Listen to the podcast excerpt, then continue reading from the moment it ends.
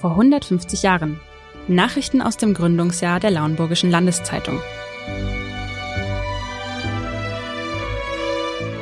Was die Menschen in der Region 1870 bewegte, der Podcast.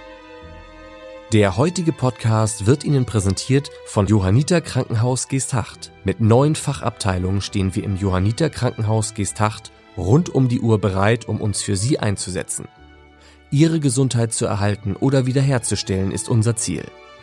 Unseren Mitarbeitern ist es ein persönliches Anliegen, für ihr Wohlergehen zu sorgen. Die Johanniter aus Liebe zum Leben. Mehr Infos unter www.johanniter-krankenhaus.de Aus dem Lauenburgischen Folge 2 In der ersten Folge zu 150 Jahre Lauenburgische Landeszeitung haben Sie einiges über die große Politik und Nachrichten aus aller Welt gehört, mit der sich die Allgemeine Lauenburgische Landeszeitung in ihren ersten Ausgaben 1870 beschäftigt hat. Heute geht es direkt ins Lauenburgische.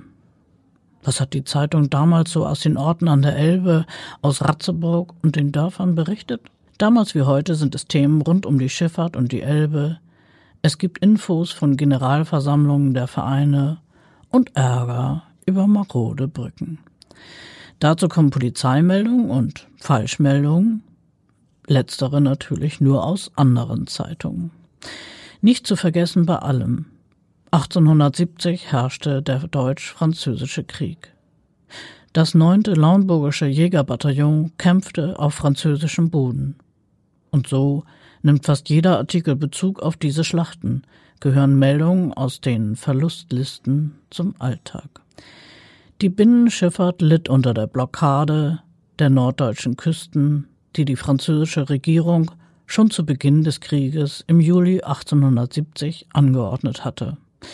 Aber lassen Sie uns mal reinhören in so einen Bericht über den Lauenburger Schifffahrtsverein, der am 11. Oktober in der Rubrik aus Stadt und Land Lauenburg erschienen ist.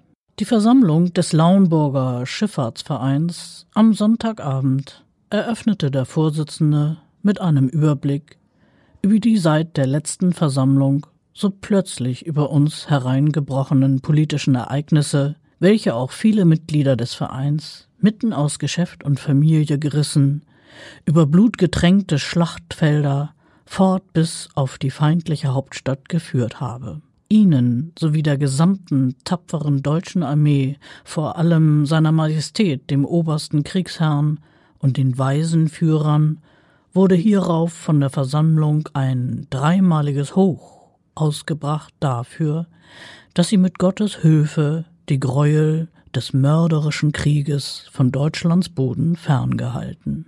Herr von der Sand fuhr dann fort. Unter den Franzosen aufzuerlegenen Friedensbedingungen wird auch die Bezahlung der durch den Krieg verursachten Kosten aufgenommen werden.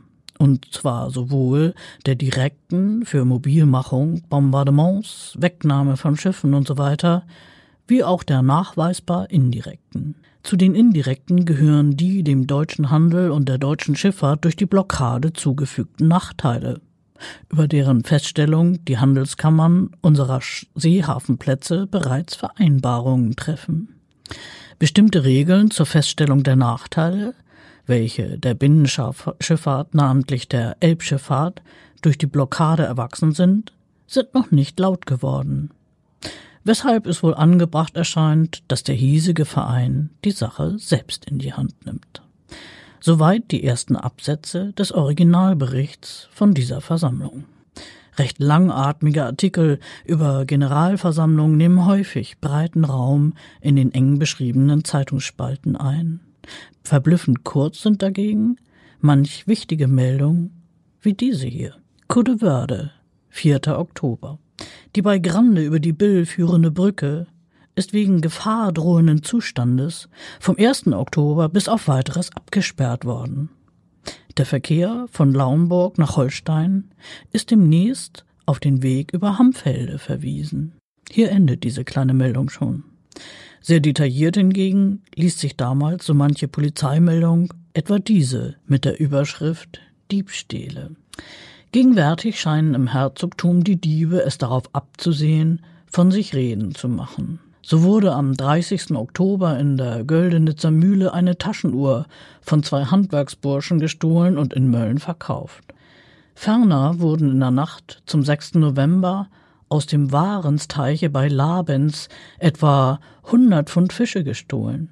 Ein bedeutendes Geschäft machten die Diebe aber in der Nacht zum 8. November bei einem Kaufmann in Elmhorst, dem sie mittels Einbruchs ein Sack Kaffee 149 Pfund, zwei Hut Zucker, 38 Pfund, zwei Schiebladen voll braunen Zucker, 30 bis 40 Pfund Reis, 8 Pfund Bonbons, außerdem größere und kleinere Quantitäten von Fässer, Pfeffer, Stearinlichte, Rosinen, Korinthen, Schnürbänder, Hosenträger, Elfenbein und Hornkämme, Pfeifen, Pfeifenrohre, Handstöcke, Stahlfedern, Mustardkruken, Käse, Portemonnaies, Tabak, Zigarren, Kratznägel, Haarpomade, Haaröl, Pfeifenköpfe und Abgüsse, selbst die Honigwaben aus dem Bienenstock und sechs Taler bares Geld entwenden. Eine andere Polizeimeldung beschäftigt sich mit einem Überfall und endet mit einer sprachlich hübsch formulierten Vermutung. An Sonntagabend wurde auf der Elbstraße vor der Maurerherberge ein hiesiger Arbeitsmann von zwei Individuen, einem Maurer und einem Schuhmachergesellen, überfallen und arg misshandelt. Und zwar so, dass das eine Auge und der Hinterkopf bluteten und ärztliche Hilfe herbeigeholt werden musste. Die Täter wurden noch an demselben Abend verhaftet und es scheint der Brandwein bei diesem Unternehmen die Haupttriebfeder gewesen zu sein.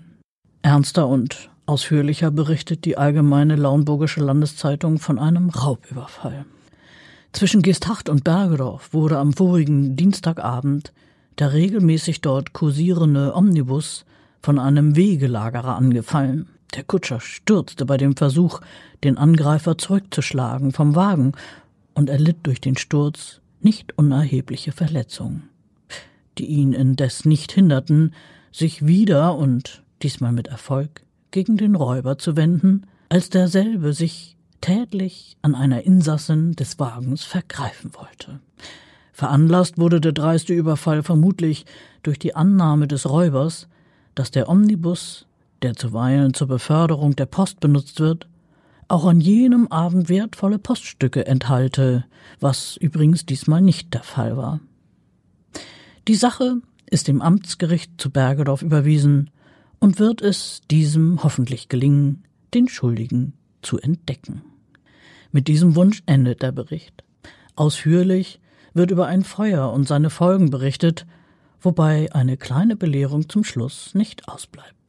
Gestern Morgen um halb zehn ertönte die Feuerglocke unserer Stadt, die an der Beutzenburger Chaussee belegene Besitzung des Schiffsmanns Edmund Stolte stand in Flammen.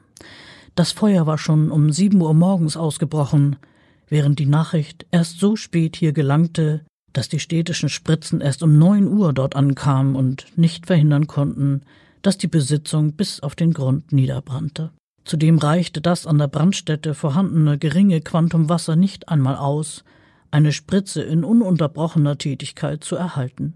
Das von vornherein schnell um sich greifende Feuer, namentlich das herunterschießende brennende Strohdach, benötigte die Bewohner nur an ihre eigene Rettung zu denken und ist deshalb alles der Familie Stolte gehörende Mobiliar etc. ein Raub der Flammen geworden. Ebenso ist ein Kalb demselben zum Opfer gefallen, während das übrige Vieh in Sicherheit gebracht werden konnte. Eine im rechten Flügel wohnende Arbeiterfamilie hatte noch so viel Zeit, um ein Bett und einige Kleinigkeiten zu retten.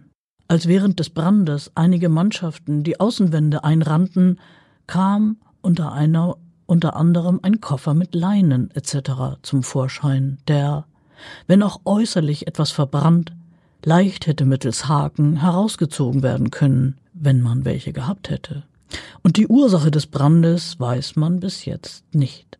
Wie wir vernehmen, hat Stolte versichert, während die Arbeiterfamilie der härtere Schlag trifft, da sie nichts versichert hat.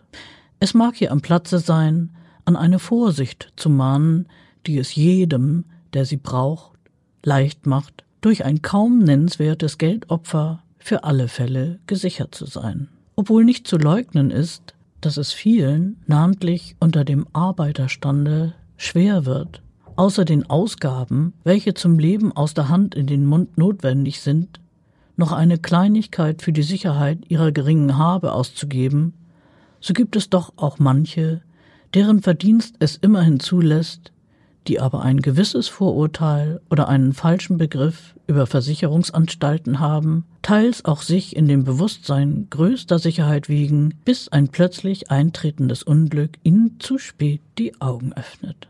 Ein paar Ausgaben später findet sich diese Bitte um Hilfe.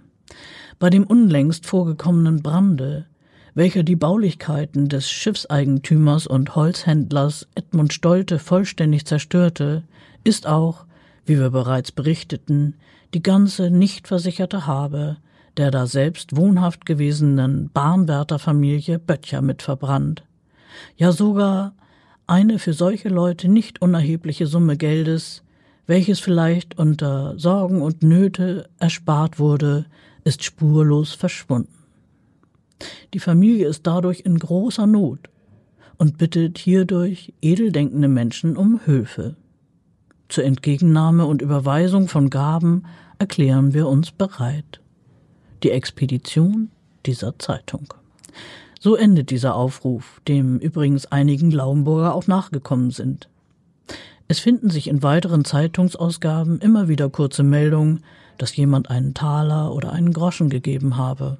Um Geld geht es auch im folgenden Artikel, allerdings um Falschgeld. Der Bericht in der Allgemeinen Lauenburgischen Landeszeitung ist sprachlich außerordentlich bildhaft gelungen. Gewarnt wird im November vor falschen preußischen Fünftalerscheinen, welche hauptsächlich Ende des Jahres im Preußischen zahlreich vorkamen, tauchen jetzt wiederholt im Mecklenburgischen auf. Um sich vor Schaden zu hüten, beachte man Folgendes.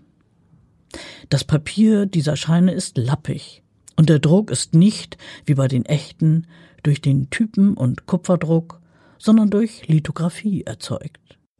Bei dem rechtsseitigen wilden Manne tritt das rechte Kniegelenk nicht so deutlich hervor wie auf dem echten. Auch erscheint die rechte Wade kürzer als die linke. Auf der Rückseite ist die Zeichnung der beiden Knaben gröber und körniger, weil sie durch Lithografie, nicht durch Kupferdruck hergestellt ist. Die äußere Seite des rechten Fußes des linksseitigen Knaben erscheint hell, während auf den echten Kassenanweisungen der Fuß durchweg schattiert ist. Soweit die Falschgeldbeschreibung. Und wo wir gerade dabei sind, hier kommt zum Schluss die versprochene Falschmeldung. Zu lesen in der Rubrik aus Stadt und Land Lauenburg vom 13. Oktober. Wie die Franzosen alles bei den Haaren herbeiziehen, was sich nur irgend dem barbarischen Preußen anhängen lässt. Davon gibt die Liberté, das Lügenblatt par excellence, ein Beispiel, in dem es Folgendes seinem gläubigen Lesern auftischt. Zu Lauenburg in Preußen existiert eine für Preußen wichtige Nitroglycerinfabrik. Das ist eine explodierende Substanz, die im Bunde mit Petrolöl den Straßburg belagernden Barbaren sehr zustatten gekommen ist und womit die größten und wildesten Verheerungen angerichtet wurden. Diese wichtige Fabrik ist nun in die Luft geflogen. Zum dritten Male seit vielen Jahren. Eben sollten 60.000 Pfund Nitroglycerin zur Verwendung gegen Frankreich verladen werden. Da trat die Katastrophe ein. Da die Leser der Liberté ja nicht wissen, dass Nobels Fabrik in unserem benachbarten Krümmel, von der hier die Rede ist, bereits im Juni, also vor Ausbruch des unglücklichen Krieges, vom Schauplatze verschwand, so hätte die Liberté noch dreist hinzufügen können, dass die Explosion lediglich ein Akt der Sympathie Frankreichs sei. Und so explosiv endet heute unser Blick in die Ausgaben der Allgemeinen Lauenburgischen Landeszeitung von 1870. Alle Folgen des Podcasts unter bergedorferzeitung.de slash podcast.